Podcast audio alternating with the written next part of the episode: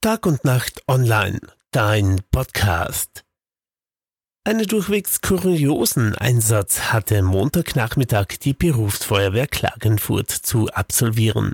Sie musste einen Schwan von der Südautobahn in Klagenfurt in Sicherheit bringen. Das Tier war mitten auf der Fahrbahn gelandet. Autofahrer haben es bis zum Eintreffen der Feuerwehr hinter die Leitschiene gelockt. Der nicht alltägliche Einsatz begann für die Berufsfeuerwehr Klagenfurt mit einer Alarmierung gegen 13.45 Uhr. Autofahrer meldeten einen Schwan, der mitten am Autobahnzubringer bei Klagenfurt in Fahrtrichtung Villach saß.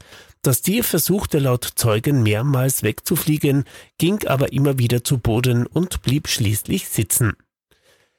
Die Berufsfeuerwehr sperrte die Autobahn für die Dauer der Bergung. Zwei Autolenker haben das Tier von unserem Eintreffen angelockt und auf einen Grünstreifen in Sicherheit gebracht.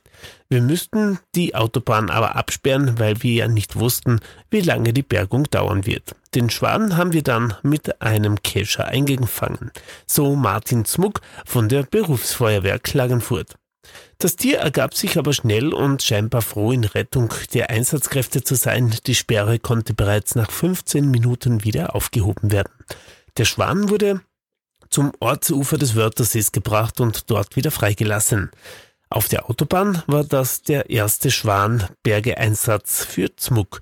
Auf den Straßen rund um den Wörthersee komme es aber immer wieder vor, so der Feuerwehrmann. Na Gott sei Dank ist alles gut gegangen. Schwan, Schwan, hurra!